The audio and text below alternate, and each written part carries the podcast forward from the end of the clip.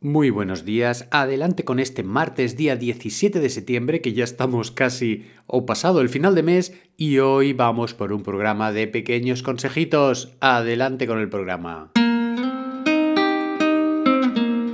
Estáis escuchando el podcast de psicología, comunicación y crecimiento personal de Joan Contreras. Bienvenidos. Bienvenidos, bienvenidos a todos, bienvenidos a todas.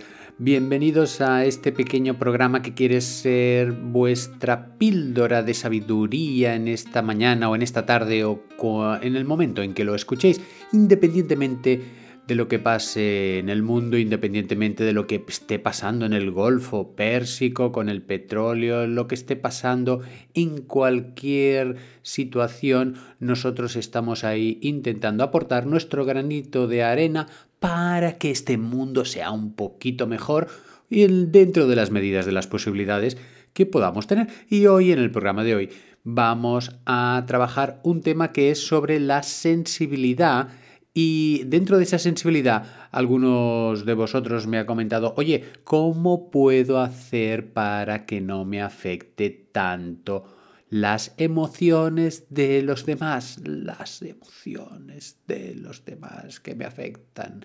Habrá gente que no les afecta en absoluto, pero hay un conjunto de la población que nos afecta, nos afecta y nos afecta mucho.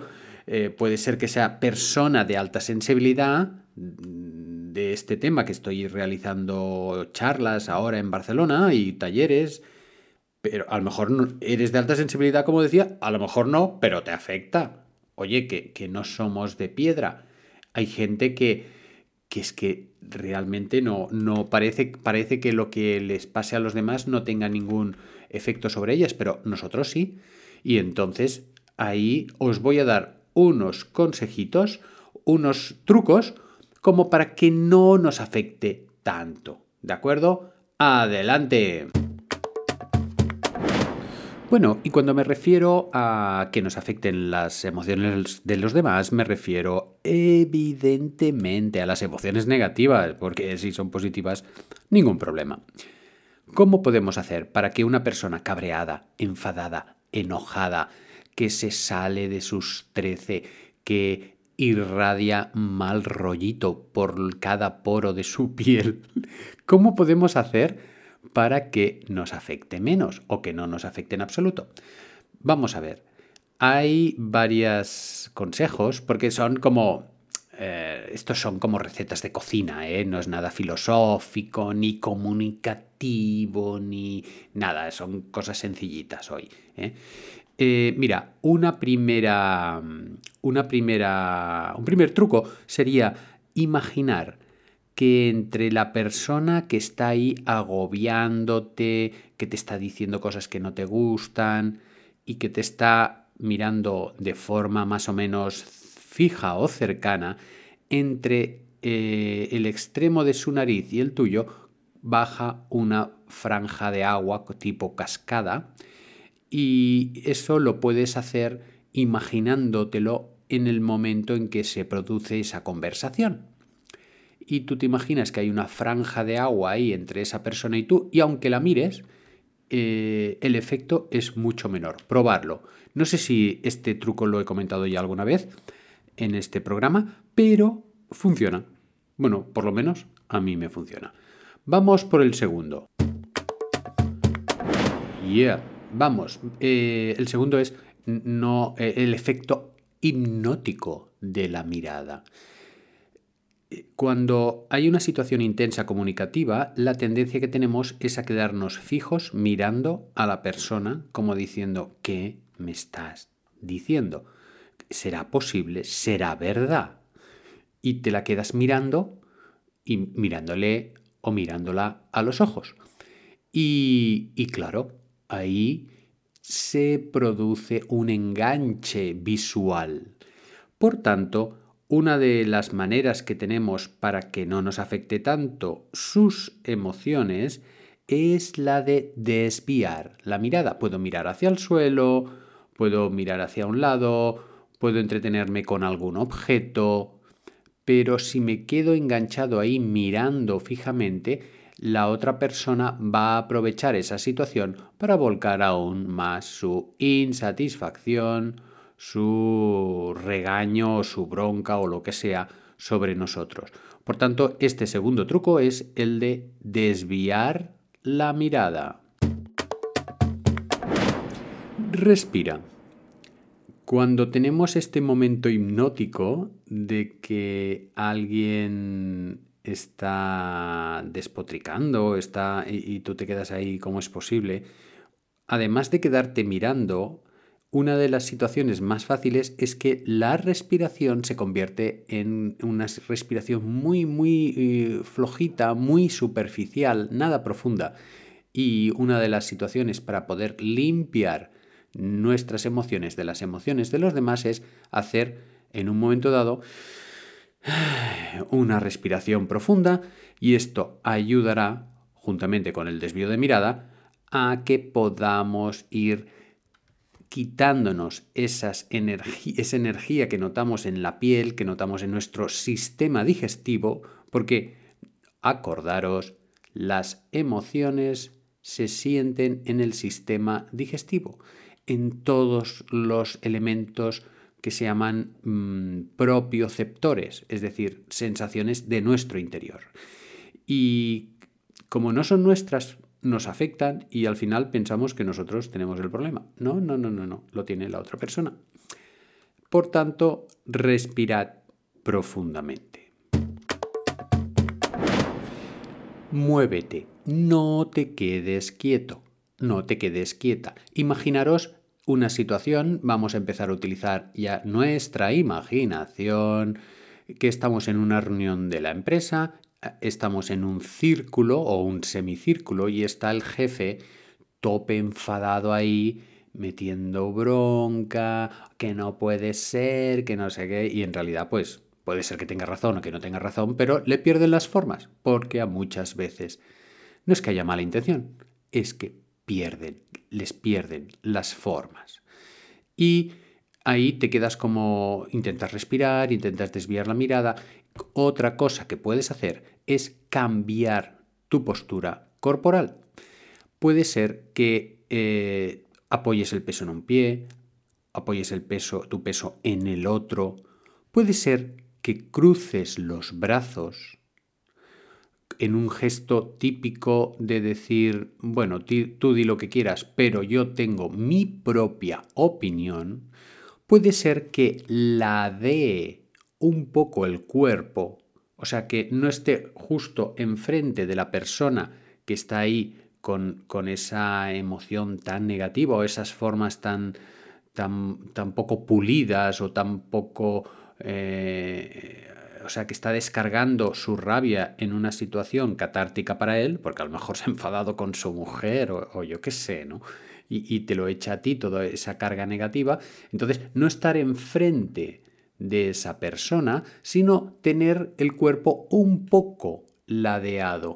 Y esto ayuda a que los otros procesos, el de desvío de mirada, el de respiración, em, ayuden a que yo me vaya ah, desenganchando un poquito de todo esto. Vamos por el siguiente.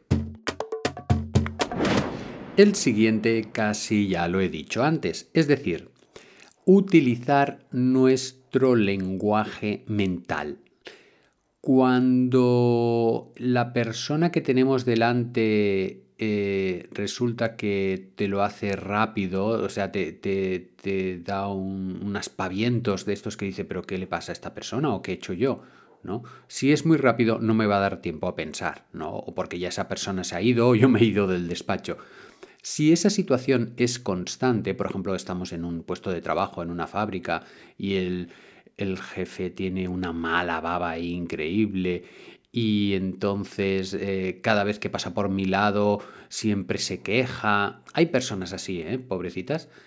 Eh, la idea es utilizar mi lenguaje mental no tanto como para ver en qué me estoy equivocando, que esto ya generalmente las personas de una cierta sensibilidad ya lo hacemos, sino para imaginar y poder decir, o seguro que se ha peleado con su mujer, seguro que resulta que hoy se ha levantado con el pie izquierdo y le ha salido todo mal en el desayuno, o pensar este hombre o esta mujer resulta que hace tiempo que no disfruta bailando, o resulta que esta mujer o este hombre Em, me parece que tiene que ir al psicólogo porque seguro que tiene algún trauma de pequeño que aún no ha superado o a lo mejor es que, yo qué sé, tuvo un problema con su padre o con su madre. Es decir, utilizar nuestro, nuestro lenguaje mental no para ah, pensar que lo estamos haciendo mal, sino para imaginar de forma más o menos divertida cuál es la causa del enfado de esta persona. Párale los pies. Con esto quiero decir que en un momento dado yo en mi casa tranquilo pienso qué respuestas puedo dar. Y no pienso una, pienso varias respuestas.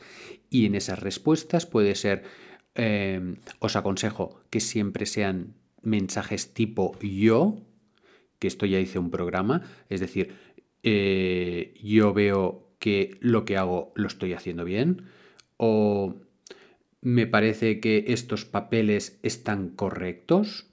Nunca o intentar evitar mensajes tú, es que tú no tienes razón, es que tú estás enfadado porque esto hace que la persona ah, pues en general aún se altere más. Entonces yo esas respuestas las puedo tener preparadas de casa, como si me estuviera aprendiendo la lección que voy a recitar ante el maestro, pero el maestro en este caso es la vida. Y ahí yo eh, tengo preparada la respuesta. Oye, esto creo que está muy correcto porque tal y que cual. Y decirlo con fuerza, con contundencia. Porque la persona que está enfadada, si se siente atacada, Mm, entonces reacciona aún con más enfado. Pero si tenemos más probabilidades que si intentamos ser objetivos con la realidad, ser contundentes y dejarle ahí pocas opciones para que él pueda defender esa realidad suya. ¿De acuerdo?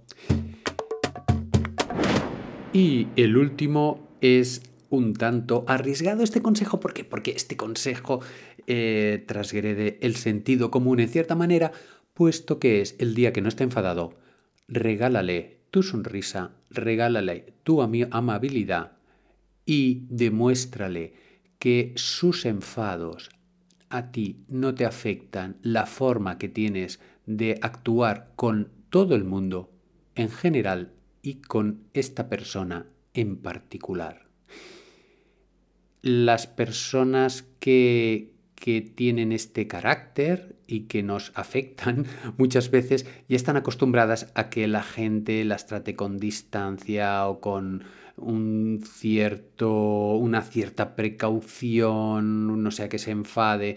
Entonces, de alguna manera, el poder eh, regalarles esa sonrisa, regalarles esa, esa amabilidad, es decirles, eh, yo soy fuerte y tú no me vas a coaccionar mis formas. Eso sí, voy a ir con cuidado, con mucho cuidado, pero no me vas a coaccionar. Este es el último consejo. Y ya vamos por la reflexión del día. Vamos a inspirar